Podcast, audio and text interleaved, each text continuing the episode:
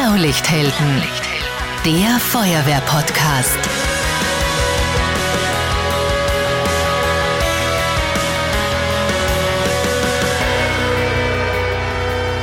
Diese Folge wird präsentiert von Magirus Lohr. Seit über 100 Jahren verlässlicher Partner für unsere Feuerwehren.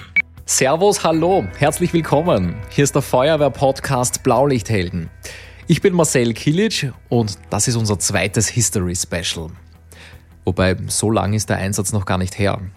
Wir schreiben den 29. Jänner 2021. Ein Freitag. Um 7.48 Uhr in der Früh ertönt ein lauter Knall in Langenzersdorf im Bezirk Korneuburg. Eine gewaltige Explosion in einem großen Mehrparteienhaus mitten im Stadtgebiet. Trümmer und Glassplitter fliegen fast 100 Meter weit durch die Straßen. Viele Menschen wählen den Notruf und was folgt, ist ein Großaufgebot an Einsatzkräften. Ein Einsatz, den die Stadt Langenzersdorf so noch nie gesehen hat. Auch die Freiwillige Feuerwehr Langenzersdorf wird alarmiert und zwei Einsatzkräfte sind heute bei mir zu Gast. Der Einsatzleiter und Kommandant der Freiwilligen Feuerwehr Langenzersdorf, Hauptbrandinspektor Stefan Janoschek. Herzlich willkommen. Hallo, servus. Und auch bei mir ist Sachbearbeiter Öffentlichkeitsarbeit und Oberverwalter Christoph John. Schön, dass du da bist. Marcel, danke für die Einladung. Sehr gerne. Ich habe gesagt, 7.48 Uhr ist es losgegangen. 7.48 Uhr, da ist man entweder gerade erst munter geworden oder vielleicht noch nicht ganz munter. Äh, wo habt ihr diesen Beginn erlebt? Ja, war da die SMS-Alarmierung oder die Pager-Alarmierung der erste Berührungspunkt mit diesem Einsatz oder hört man den Knall dann auch zu Hause? Den hat man natürlich äh, fast im ganzen Ortsgebiet wahrgenommen und so auch ich. Also ich war gerade am Weg in die Dusche, der dann abrupt sich geändert hat. Äh, mhm. Meine Frau hat gesagt, ja, da ist jetzt was passiert. Hab dann einmal aus dem Fenster geschaut, nichts wahrgenommen und äh, mich aber dann intuitiv doch dazu entschieden, mich auf den Weg zum Feuerwehrhaus zu machen. Und wie ich dann im Auto war, ist dann auch die Alarmierung erfolgt mit eben Wohnhausexplosion. Hm. Christoph, war das ähnlich bei dir?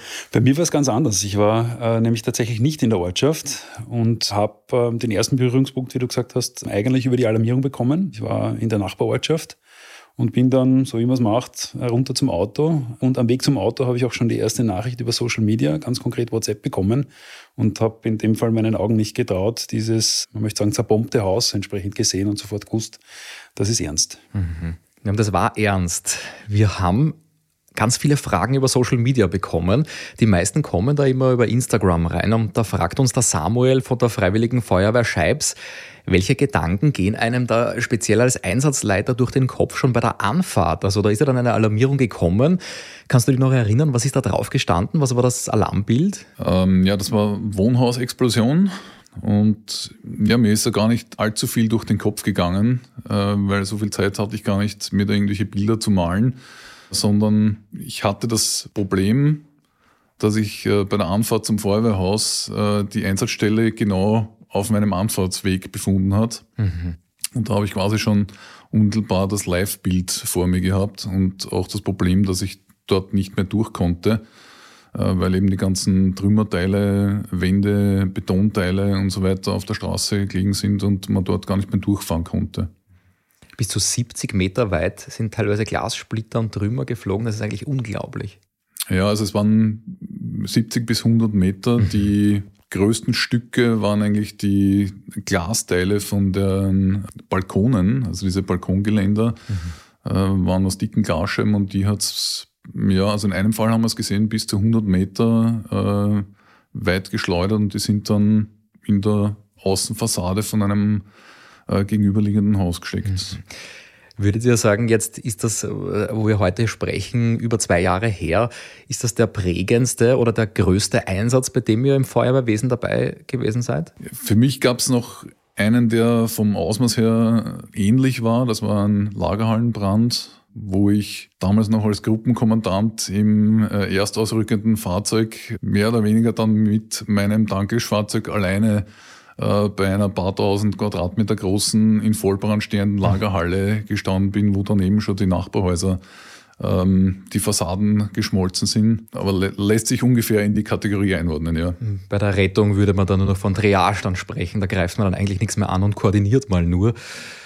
Ja, Christoph, wie siehst du den Einsatz zwei Jahre später? Aus meiner Perspektive war es mit Sicherheit einer der, der größten Einsätze, unbestritten, aber ich glaube, das zweite Wort, das du verwendet hast, prägend. Ähm, prägende Einsätze sind tendenziell die, wo persönliches Leid sehr nahe ist. Ähm, auch da haben wir im Feuerwehrwesen, wie wir alle wissen, immer wieder auch mit solchen Einsätzen zu tun. Vor allem dann, wenn es um Kinder, Familien äh, und so weiter gehen, die gehen sozusagen bis auf den Knochen und sind unbestritten prägend. Der Einsatz, äh, über den wir heute hier sprechen, war mit Sicherheit auch was sozusagen das Volumen an Einsatzkräften, die dort waren, ähm, ausgesprochen prägend. Aber da werden wir in weiterer Folge mit Sicherheit noch mehr dazu erzählen. Mhm. Eine weitere Frage ist aus Oberösterreich gekommen von der Freiwilligen Feuerwehr Dietach vom Lukas. Er wollte wissen, was war jetzt die Situation beim Eintreffen? Jetzt bist du ja schon einmal vorbeigefahren, aber wie du dann, ich sage mal, äh, einsatzmäßig im Blau dann angekommen bist, was waren die ersten Schritte oder wie koordiniert man so, eine, so einen Einsatz? Ja, also man kommt einmal dort an und steht mehr oder weniger mitten im Chaos. Äh, da sind irrsinnig viele Leute herumgelaufen, was für uns schon mal sehr schwierig war, jetzt ähm, herauszufiltern, wer ist da eigentlich unmittelbar betroffen, wer versucht da zu helfen oder wer rennt einfach nur so dort herum. Das war schon mal die erste Herausforderung und die nächste war dann eben das Gebäude selbst. Äh, wie ist der Zustand von dem Gebäude? Wer ist noch in dem Gebäude? Ähm, und das haben wir halt dann gleich einmal versucht, ähm, ja, mit Gebäude in eine sichere Lage bringen, äh, Gas abschalten, die ganze Energiezufuhr und eben einmal durchsuchen, ob jemand dort offensichtlich noch auffindbar ist oder im Gebäude sich befindet. Mhm. Aber das ist ja ein irrsinnig komplexer Prozess. Also äh, viele kennen vielleicht noch die Bilder von diesem Wohnhaus, von diesem Mehrparteienwohnhaus. Das hat, ich glaube, vier Stöcke, mhm. Äh, ein gelbes Wohnhaus, L-förmig und genau am Winkel, also wo die kurze und die lange Seite beim L aufeinandertreffen, da fehlen einige Stockwerke. Ja? Also äh, da gibt's diese, diese Bilder, wo eure Einsatzkräfte oben stehen, fast wie bei einem Vulkankrater, muss man sagen, und äh, da brennt's raus. Ja? Also ich mag, diese, ich mag diese dramatischen Begriffe nicht, aber es schaut unwirklich aus, diese, diese Bilder.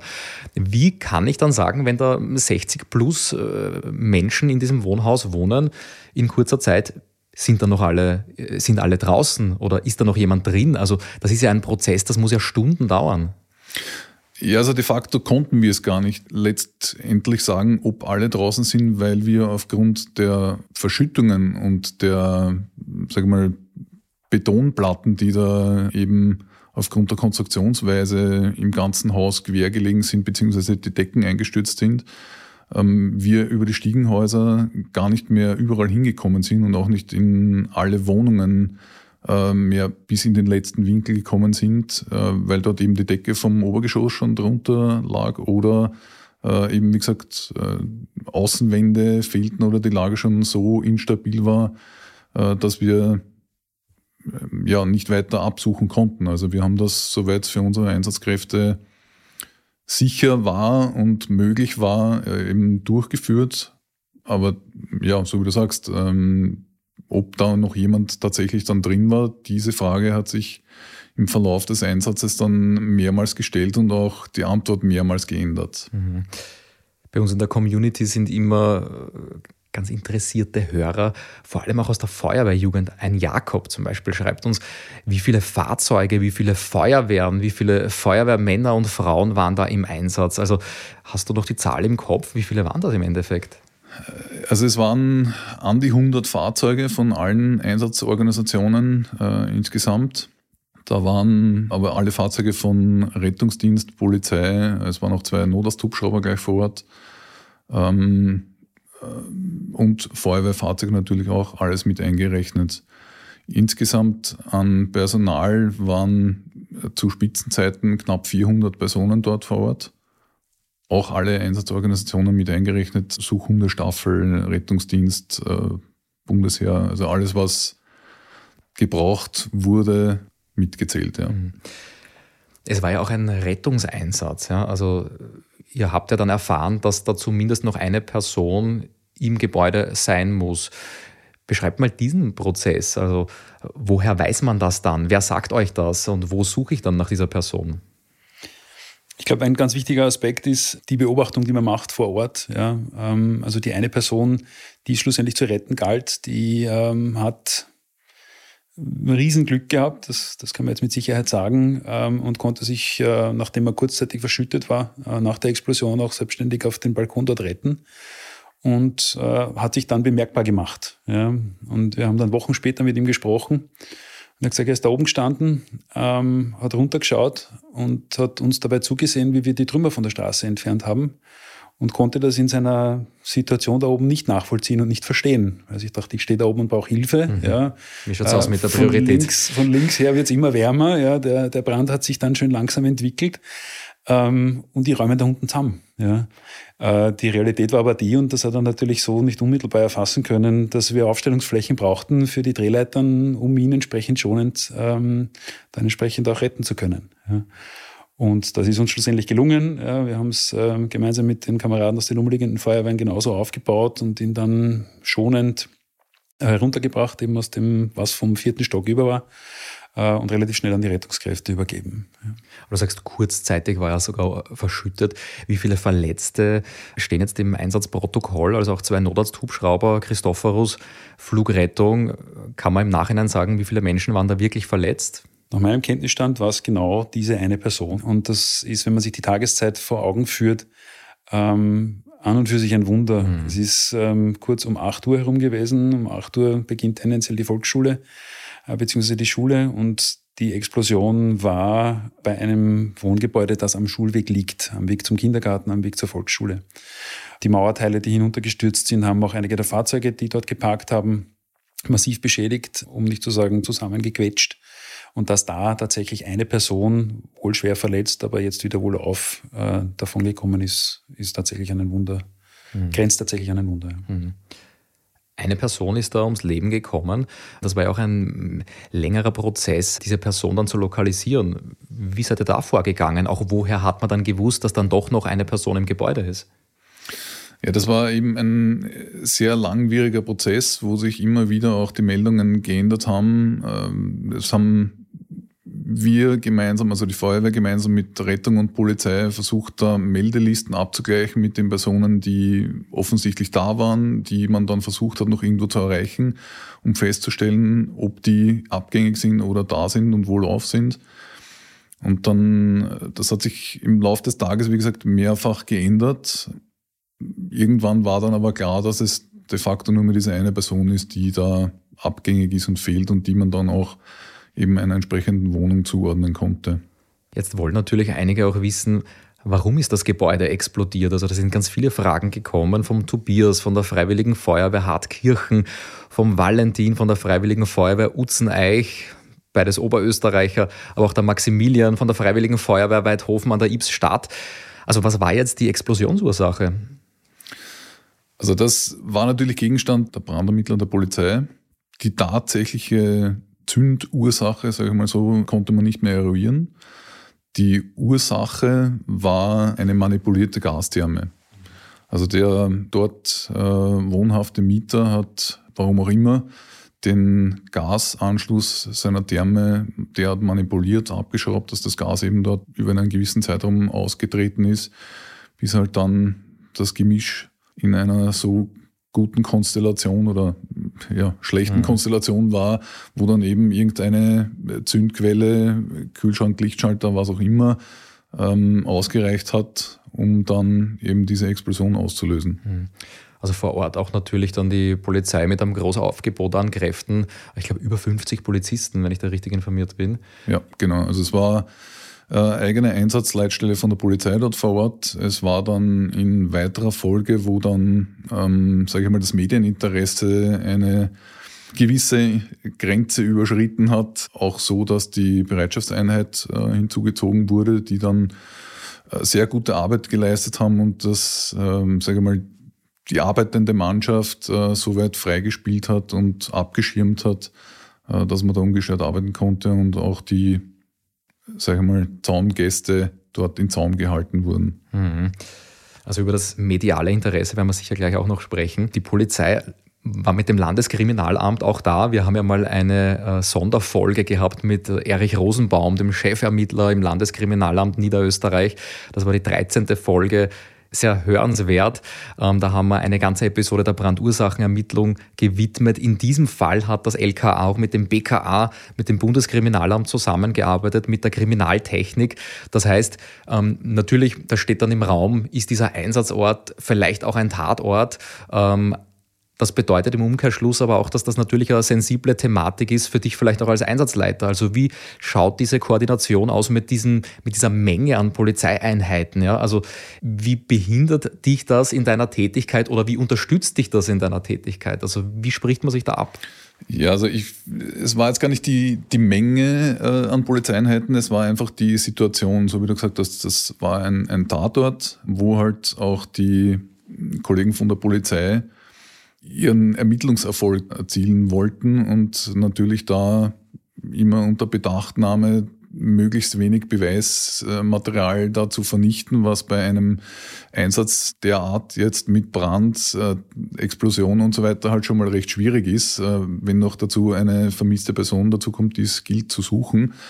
Dort irgendwelche Spuren jetzt unberührt zu lassen oder äh, gewisse Gegebenheiten. Es war da zum Beispiel der Wunsch, dass man das ganze obere Stockwerk mit Gastherme, Gaszählern und so weiter so bestehen lässt, was halt sehr schwierig ist, weil ähm, das ganze Gebäude statisch in einem Zustand war, der mehr als kritisch und bedenklich war, auch für Nachbarobjekte oder die ja, Einsatzkräfte. Ja. Die Einsatzkräfte selbst, genau. Und da jetzt einen Mittelweg zu finden, ähm, war anfangs noch recht einfach. Also da haben sich die, die Kollegen von der Polizei sehr im Hintergrund gehalten, haben uns arbeiten lassen. Aber ähm, je mehr man dann äh, Richtung, sage ich jetzt mal, tatsächlichen Tatort gekommen ist, äh, sind die doch immer wieder auf mich zugekommen und haben gesagt, ja, Moment, wenn wir da jetzt was bewegen oder irgendwas tun, da wären wir schon gerne dabei, da würden wir gerne vorher noch mal schauen, fotografieren. Ähm, da dürfen wir nicht weiterarbeiten. Also das war schon ein, ein, ein heikles Thema, das dann ähm, zu späterer Nacht auch noch einmal aufgepoppt ist. Äh, da gab es dann eine Dienstbesprechung beim äh, örtlichen Polizeiposten, der in derselben Straße mhm. sich befunden hat. Also wir mussten nicht weit gehen, aber sind dann dort, also ich mit meinem Unterstützungsoffizier quasi, äh, 20 Polizisten gegenübergestanden, die halt äh, ihren Ermittlungserfolg nicht gefährden wollten und uns gesagt haben, ja, jetzt ist Schluss, jetzt dürfen wir dort nichts mehr weitermachen, weil sie wollen sich das morgen bei Tageslicht anschauen und alle Beweise sichern. Äh, ja, was halt jetzt wieder dem Thema gegenübergestanden ist, wir haben dort oben noch immer äh, Glutnester drinnen gehabt. Es war die äh, Außenwand im vierten Stock äh, derart einsturzgefährdet, dass die eigentlich auf das Nachbarhaus äh, zu stürzen gedroht hat und ähm, ja, in der Nacht noch dazu eine Sturmwarnung äh, mhm. gekommen ist. Also diese ganzen Parameter zusammen äh, haben es dann erforderlich gemacht, dass man sich mit diesen Kollegen von der Polizei irgendwie arrangiert und einen guten Mittelweg findet, wie man da für beide Seiten zu einem Erfolg kommt. Mhm. Also da haben natürlich alle auch ihre Interessen, ja, die völlig verständlich sind. Ja, jeder möchte seinen Einsatz erfolgreich abschließen. Jetzt hast du aber nicht nur mit äh, der Exekutive koordiniert, sondern du hattest auch einen ja, Statiker, einen Bauingenieur an deiner Seite. Ähm, welche Aufgabe hatte der oder wie eng war diese Absprache? Kann der dir überhaupt sagen, was du, was du tust oder wie, wie stellt der die strukturelle Gegebenheit von diesem Gebäude fest, wenn da äh, Glutnester sind und bei diesem Einsatz geschehen? Also wie kann man da überhaupt einen Iststand erheben? Ja, also da muss man sagen, das war ein, ein sehr, sehr unterstützender Parameter bei der ganzen äh, Einsatzthematik da. Wir haben nicht nur von dem Statiker, auch von der von der Hausverwaltung beauftragten Firma für Brandschadensanierung, die irrsinnig schnell da waren, ähm, massive Unterstützung bekommen. Also vom Statiker, wie du gerade gesagt hast, ähm, Beurteilungen, äh, die für uns entscheidend waren. Darf ich da noch reingehen? Darf ich da wen reinschicken? Äh, kann man ins Nebengebäude reingehen? Müssen wir das Nebengebäude evakuieren? Also das war eine irrsinnig große ähm, Unterstützung da, die Informationen, die man jetzt als Laie so ähm, nicht unbedingt bis ins letzte Detail beurteilen kann, da Hilfe zu haben.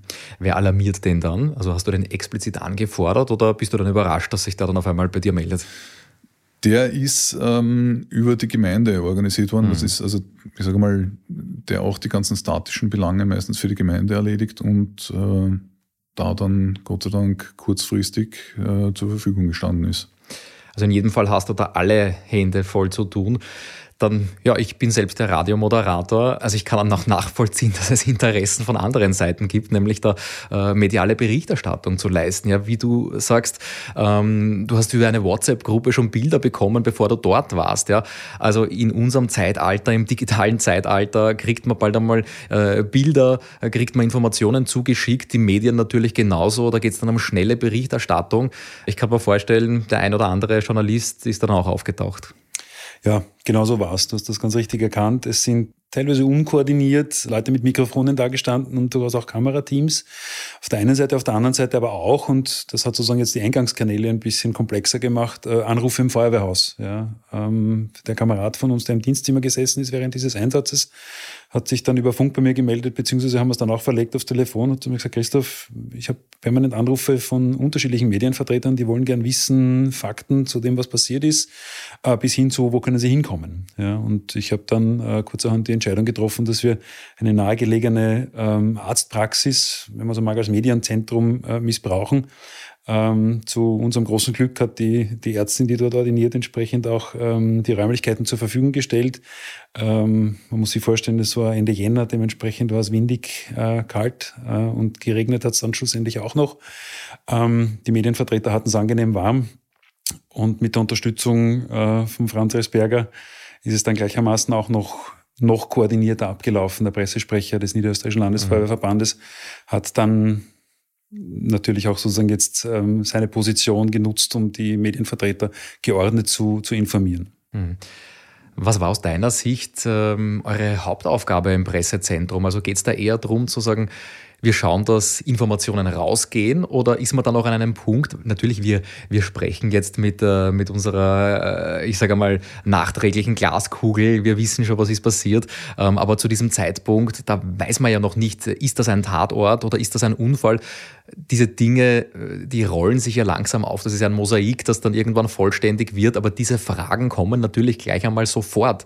Also geht es darum zu sagen, wir wählen die Informationen, die rausgehen oder schauen wir eher, wir schauen, dass keine Informationen rausgehen. Was war das? Also der Kernzweck oder der erste Zweck dieses Medienzentrums war es mit Sicherheit einmal hier konzentriert die Personen, die sonst, und das muss man leider so dazu sagen, uh, unkoordiniert über die Einsatzstelle stolpern, mal zu konzentrieren und sicherzustellen, dass sie dort sind, ja, ähm, und ihr geschätztes Interesse entsprechend auch wahrgenommen wird, nämlich Informationen zu bekommen. Und äh, das ist die Antwort auf deine zweite Frage sinngemäß. Natürlich geht es dann darum, sozusagen sicherzustellen, dass wir Informationen geben, von denen wir auch wissen, dass sie Hand und Fuß haben, dass das passt, ja, dass es äh, tatsächlich sozusagen keine Gerüchte mehr sind. Und, und das ist, glaube ich, auch ein wichtiger zweiter Aspekt, eventuelle Gerüchte, die sich zwangsläufig an so einer großen Einsatzstelle ergeben, ähm, nicht zu dementieren, aber in Wirklichkeit auch nicht großartig zu kommentieren. Und das war eine Aufgabe, die, müssen wir ihm hoch anrechnen, der Franz ähm, ausgesprochen gut gemacht hat und uns da sehr, sehr gut unterstützt hat. Die Koordination, dann unseren Einsatzleiter, den Pressesprecher und auch den Einsatzleiter des Niederösterreichischen Roten Kreuzes hier vor die Kamera äh, zu bekommen und zwar so, dass die Kameraperspektive entsprechend auch bisschen mehr als nur die Gesichter der drei Herren äh, hergibt, äh, war auch entsprechend wichtig und das hat dann natürlich auch für die passenden Bilder in den unterschiedlichen Medien gesorgt. Da muss man vielleicht noch dazu sagen, der äh, erste Punkt, den der Christoph angesprochen hat, war da wirklich ein wesentlicher, nämlich dass man die ganzen Medienvertreter irgendwo eingefangen und eingesammelt hat. Das muss ich sagen, aus meiner Sicht war das irrsinnig hilfreich.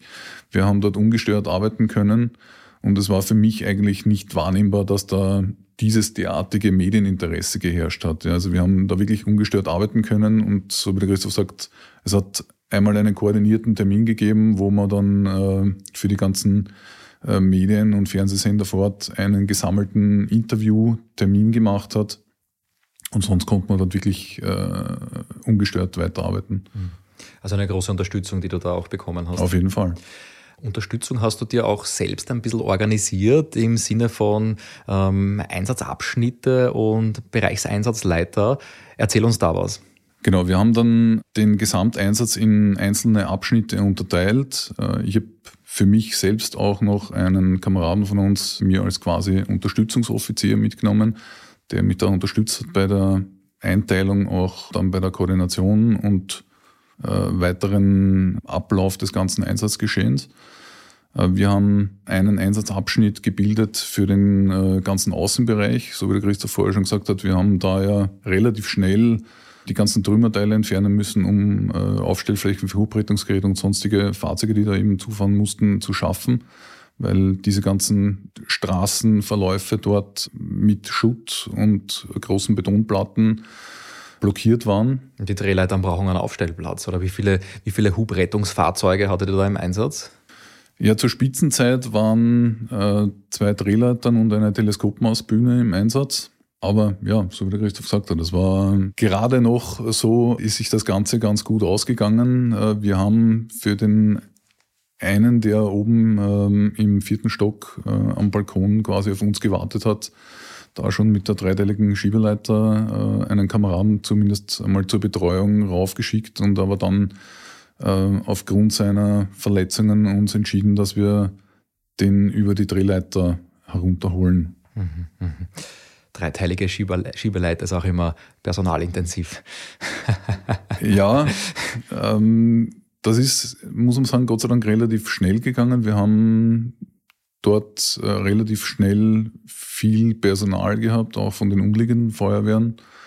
Auch von der Berufsfeuerwehr Wien äh, haben wir dann relativ schnell Unterstützung bekommen. Also das hat äh, sehr gut funktioniert. Mhm. Ähm, weil du sagst äh, Unterstützung, Viele Fragen kommen natürlich auch immer zu den Sonderkräften, ja, zu Sondergerätschaften, zu Einsatzkräften, äh, die wir nicht so oft sehen. Da fragt zum Beispiel der Manuel von der Freiwilligen Feuerwehr Adelwang, ähm, war das Bundesheer involviert? Der Luca von der Feuerwehr Jugend Wien will wissen, war auch der KHD Wien vor Ort, Rettungshundestaffel? Also erzähl uns noch was über die verschiedenen Organisationen, die da repräsentiert waren. Ja, die waren alle dort. Und noch viel mehr. Und noch viel mehr, genau. Also ich habe es eingangs schon erwähnt, äh, Rettung, Polizei äh, waren dort vollumfänglich mit allem, was sie aufbieten konnten dort. Also die Rettung auch mit Katastrophenzug, zwei Rettungshubschraubern. Also die haben dort auch äh, ihr eigenes Einsatzzentrum quasi aufgebaut. Die Polizei, wie schon erwähnt, auch eine eigene Einsatzleitstelle dort aufgebaut. Dann waren eben dort die diversen Rettungshundestaffeln von Berufsfeuer Wien, KHD, äh, Rotes Kreuz, Rettungshunde Niederösterreich. Ja, also das galt natürlich dann auch eben entsprechend zu koordinieren, dass da nicht die unterschiedlichsten Organisationen mhm. zwar demselben äh, Ziel hinterherlaufen, aber ähm, das mhm. Ganze halt in geordneten Bahnen. Gerade bei der Suche der verschütteten Person war ja auch die Schallortungsgruppe im Einsatz, ähm, jetzt auch die Rettungshundestaffel. Also was war dann das Mittel der Wahl? Waren die Hunde hilfreicher oder war die Schallortungsgruppe dann hilfreicher? Ja, es hat äh, beides leider mit sehr vielen Problemen, die halt an seiner so einer Einsatzstelle vorherrschen, zu kämpfen gehabt. Und äh, zwar die Schallortungsgruppe erfahrungsgemäß, also wenn dort äh, in Spitzenzeiten 400 Leute und 100 Fahrzeuge sind, dann ist es halt mal nicht leise. Also dann ist es mit einer Schallortung schon mal recht schwierig. Äh, die Rettungshunde haben zu dem Zeitpunkt dann auch noch das Thema gehabt, dass ähm, aufgrund des Brandrauchs, die dort auch nicht unmittelbar zum Einsatz mhm. kommen konnten. Ähm, wir haben dann aufgrund dieser Schüttungen der, der Betonplatten äh, sogar aus dem Nachbarobjekt in das betroffene Gebäude hinübergebohrt und mit Kameras dort versucht, noch äh, Personen aufzufinden. Es war alles negativ verlaufen. Mhm. Ich habe im Internet gesehen Drohnenaufnahmen und dann habe ich auch gesehen, auf eurer Website habt ihr jetzt auch eine Drohne in eurem Fuhrpark, äh, unter der Kategorie Fuhrpark. Also da, da braucht es vielleicht irgendwann einen separaten Reiter, aber jetzt ist es der Fuhrpark. Ähm, war das damals schon diese Drohne oder war der Einsatz Anlass dafür, dass ihr euren Fuhrpark erweitert habt? Das war damals noch nicht die Drohne, das war die von einem äh, Kameraden, der mit seiner privaten Drohne da im Einsatz war war aber dann, sage ich mal, also wir waren da gerade im, im Ankaufsprozess. Das war eigentlich, sage ich mal, die letzte Bestätigung, dass das durchaus Sinn macht und hat den Ankauf eigentlich dann noch bekräftigt. Also es war zwar auch, äh, muss man sagen, der, der Hubschrauber vom Innenministerium dann da mit der Wärmebildkamera, wo irgendwann dann auf einmal auch ein äh, Polizist neben mir aufgetaucht ist und gesagt hat, ja, ich habe Verbindung zum Hubschrauber, der fliegt da mit der Wärmebildkamera. Nur, wenn man das nicht selber sieht, äh, ist das ganz nett, wenn er sagt, ja, die Außenwand da drüben ist ein bisschen warm. Man kann das aber nicht wirklich äh, verorten. Und auf der langen oder auf der kurzen Seite vom genau, L, ja? ja. Also das, äh, das ist, wenn man es selber sieht, wie gesagt, wesentlich hilfreicher und einfacher dann darauf basierend den Einsatz weiterzuführen. Das war im Großen und Ganzen auch die erste, die erste Idee, die wir hatten. Ja, das war noch so in dieser Kasus-Chaos-Phase ganz zu Beginn, ähm, wo ich konkret zu den Kameraden gesagt habe, Ronny, fahr nach Haus, hol die Drohne, du hast das nicht weit. Ja. Und da ist es nicht darum gegangen, dass wir, dass wir tolle Aufnahmen äh, bekommen, die, wir dann, die wir dann hinterher verwerten können, weil was will man da schon verwerten an dem, an dem Unglück, sondern in erster Linie darum gegangen, dass man die Augen von oben, die wir zu dem Zeitpunkt noch nicht hatten, für den Einsatzleiter entsprechend sicherstellen. Und das hat ganz gut funktioniert.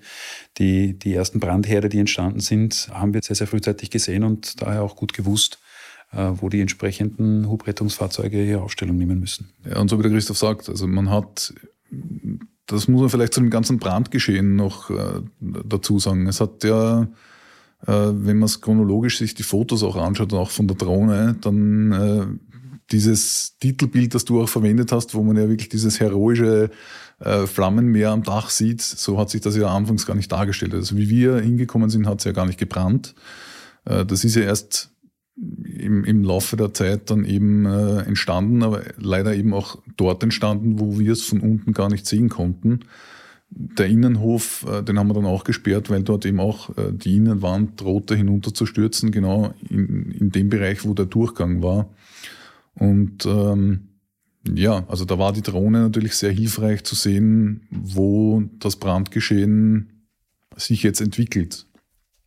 Aber das ist dann eh relativ schnell gegangen und dann hat man es von unten auch gesehen. Was man auf den Drohnen oder auf den Bildern generell sieht, ist, wie sich die Lichtstimmung verändert, weil der Einsatz einfach so lange gedauert hat.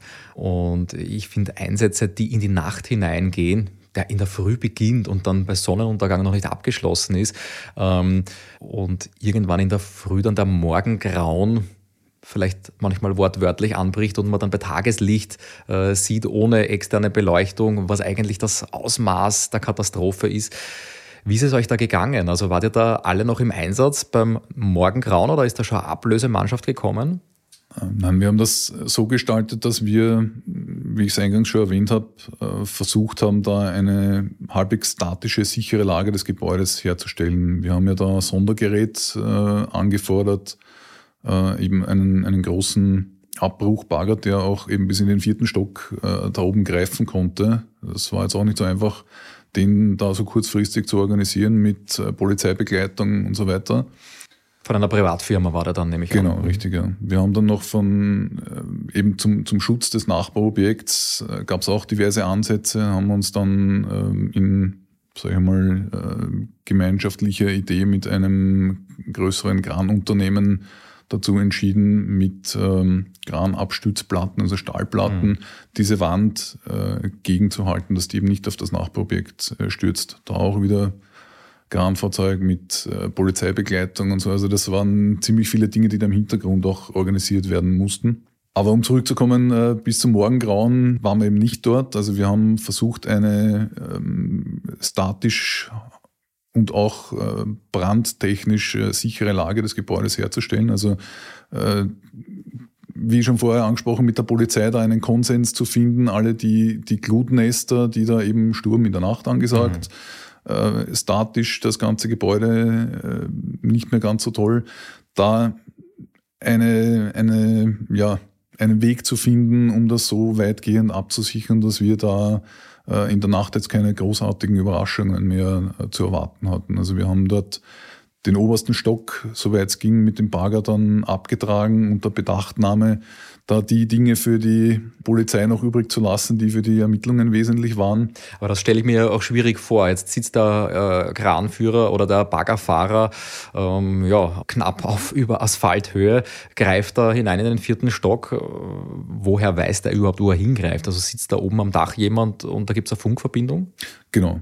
Also wir haben es genauso gemacht, dass es war immer äh, ein Trupp eigentlich oben am Dach, die erstens mal Löscharbeiten vorgenommen haben für die Glutnester, die immer wieder aufgetreten sind, die aber hauptsächlich dann auch äh, das Auge für den, den Baggerfahrer waren. Der hat zwar auch eine Kamera auf seinem äh, Baggerarm oben drauf, aber letztendlich, wo der wirklich greifen kann äh, und in welche Richtung das weitergehen soll, haben wir über Funk dann eben mit ihm koordiniert. Mhm.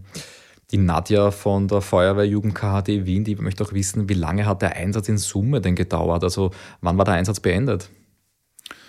Also für uns beendet war er de facto begonnen, wie gesagt, Freitag in der Früh und äh, für einen sehr kleinen Teil, der dann noch äh, bis zum Schluss verblieben ist, war Sonntagabend dann Schluss. Ja, und Einsatzende heißt meistens nicht Einsatzende. Äh, die Feuerwehr hat aufzurüsten, hat immer noch Dinge zu tun. Äh, Im Hintergrund geht die Bürokratie weiter, ja, am Einsatzberichte, die ihr schreibt, Stellungnahmen, die ihr vielleicht schreibt. Ähm, aber auch für die Betroffenen ist es nicht vorbei. Also da ist einfach ein Haus kaputt, ja, da ist jemand gestorben. Ähm, das ist eine Situation, wo man nicht einfach so zurück in seine Wohnung kann. Äh, der Statiker wird wahrscheinlich auch eine Weile brauchen, bis er das Haus wieder freigibt. Also welches Bild zeichnet sich da dann in dieser Straße, in dieser Siedlung? Wo wohnen die Leute? Äh, wie hilft vielleicht auch die Gemeinschaft da zusammen? Unmittelbar beim Einsatz war es, unter anderem eben auch unsere Aufgabe, äh, in, in ausgewählten Stiegen, bei denen, die weniger stark betroffen waren, die Bewohner zu begleiten, das Notwendigste aus ihren Wohnungen zu holen ähm, bis zu dem Zeitpunkt, wo entschieden wurde, dass manche Wohnungen entsprechend wieder bewohnt äh, werden konnten. Aber es gab, wie du richtig sagst, eine, eine Vielzahl von Wohnungen, wo das nicht mehr da, wo das nicht mehr möglich war.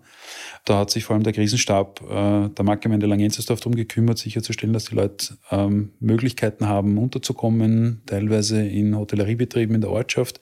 Aber viele sind tatsächlich untergekommen bei Freunden und Verwandten.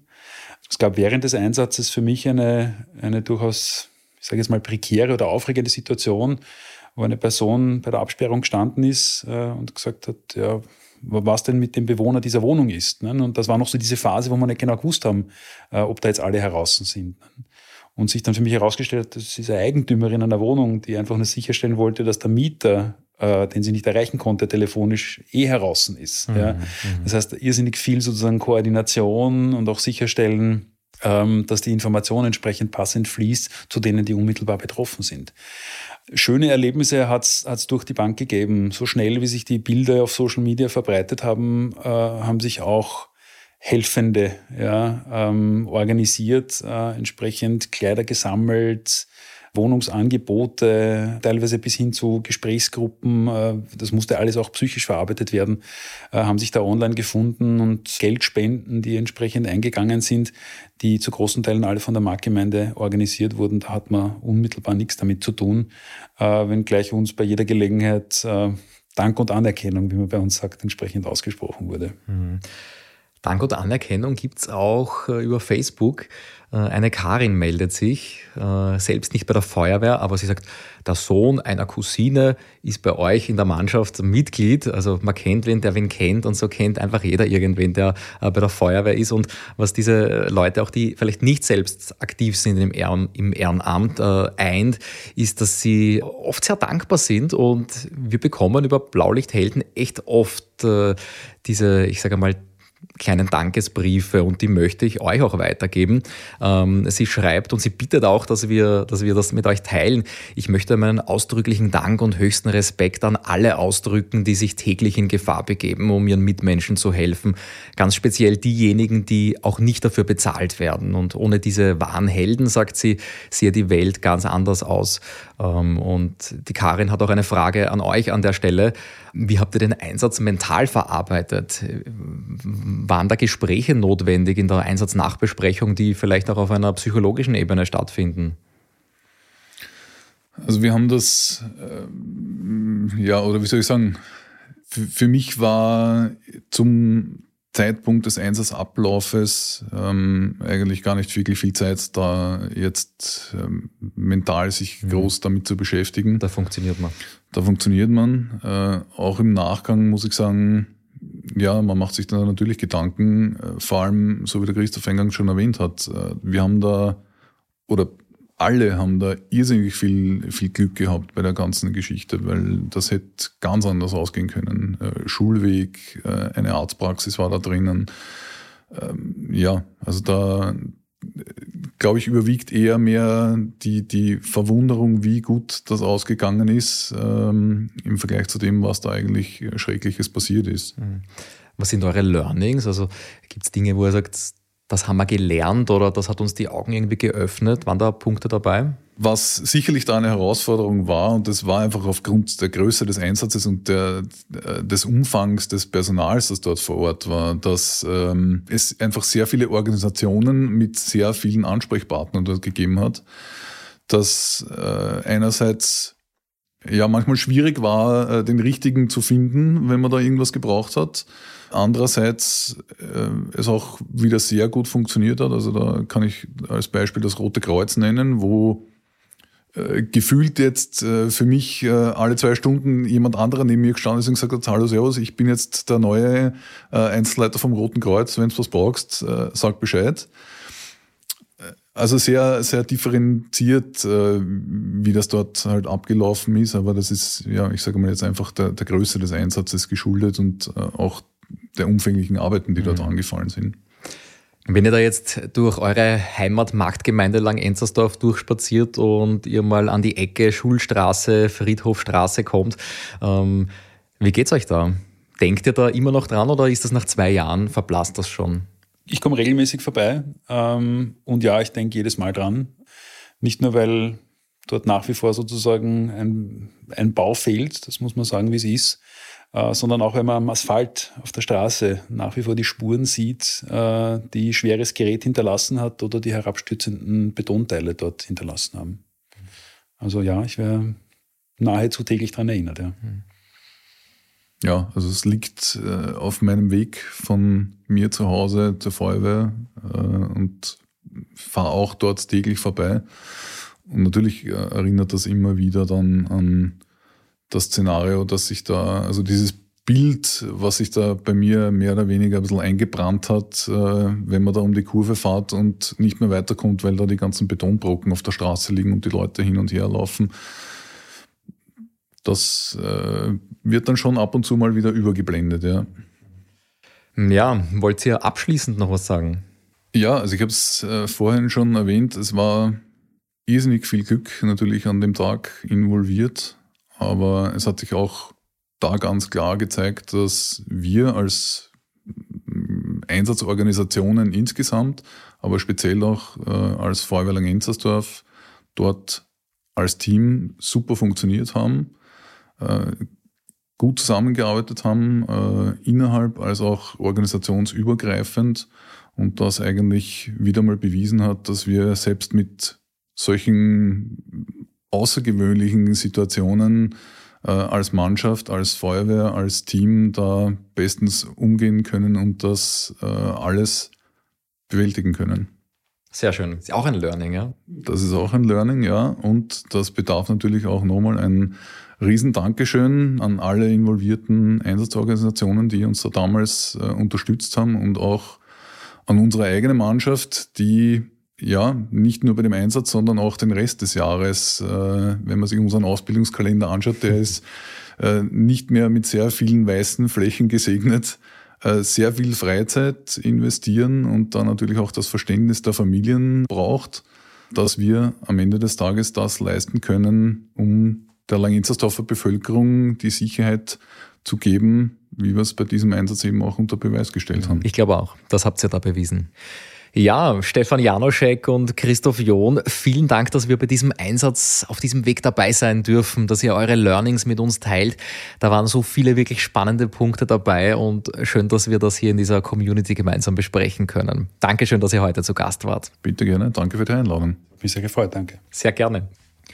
Ja, wenn ihr auch einen Einsatz kennt, wo ihr sagt, das wäre ein History Special wert, Ein Einsatz, der vielleicht ein paar Jahre zurückliegt, aber vielleicht auch ein Einsatz, den ihr selbst gar nicht erlebt habt, den ihr nur aus dem Aufenthaltsraum kennt, wenn ältere Kameradinnen und Kameraden, vielleicht Reservisten von diesem Einsatz berichten, wo ihr sagt, den sollten wir vielleicht festhalten. Und der ist auch für andere Einsatzkräfte in ganz Österreich spannend dann meldet euch ganz einfach.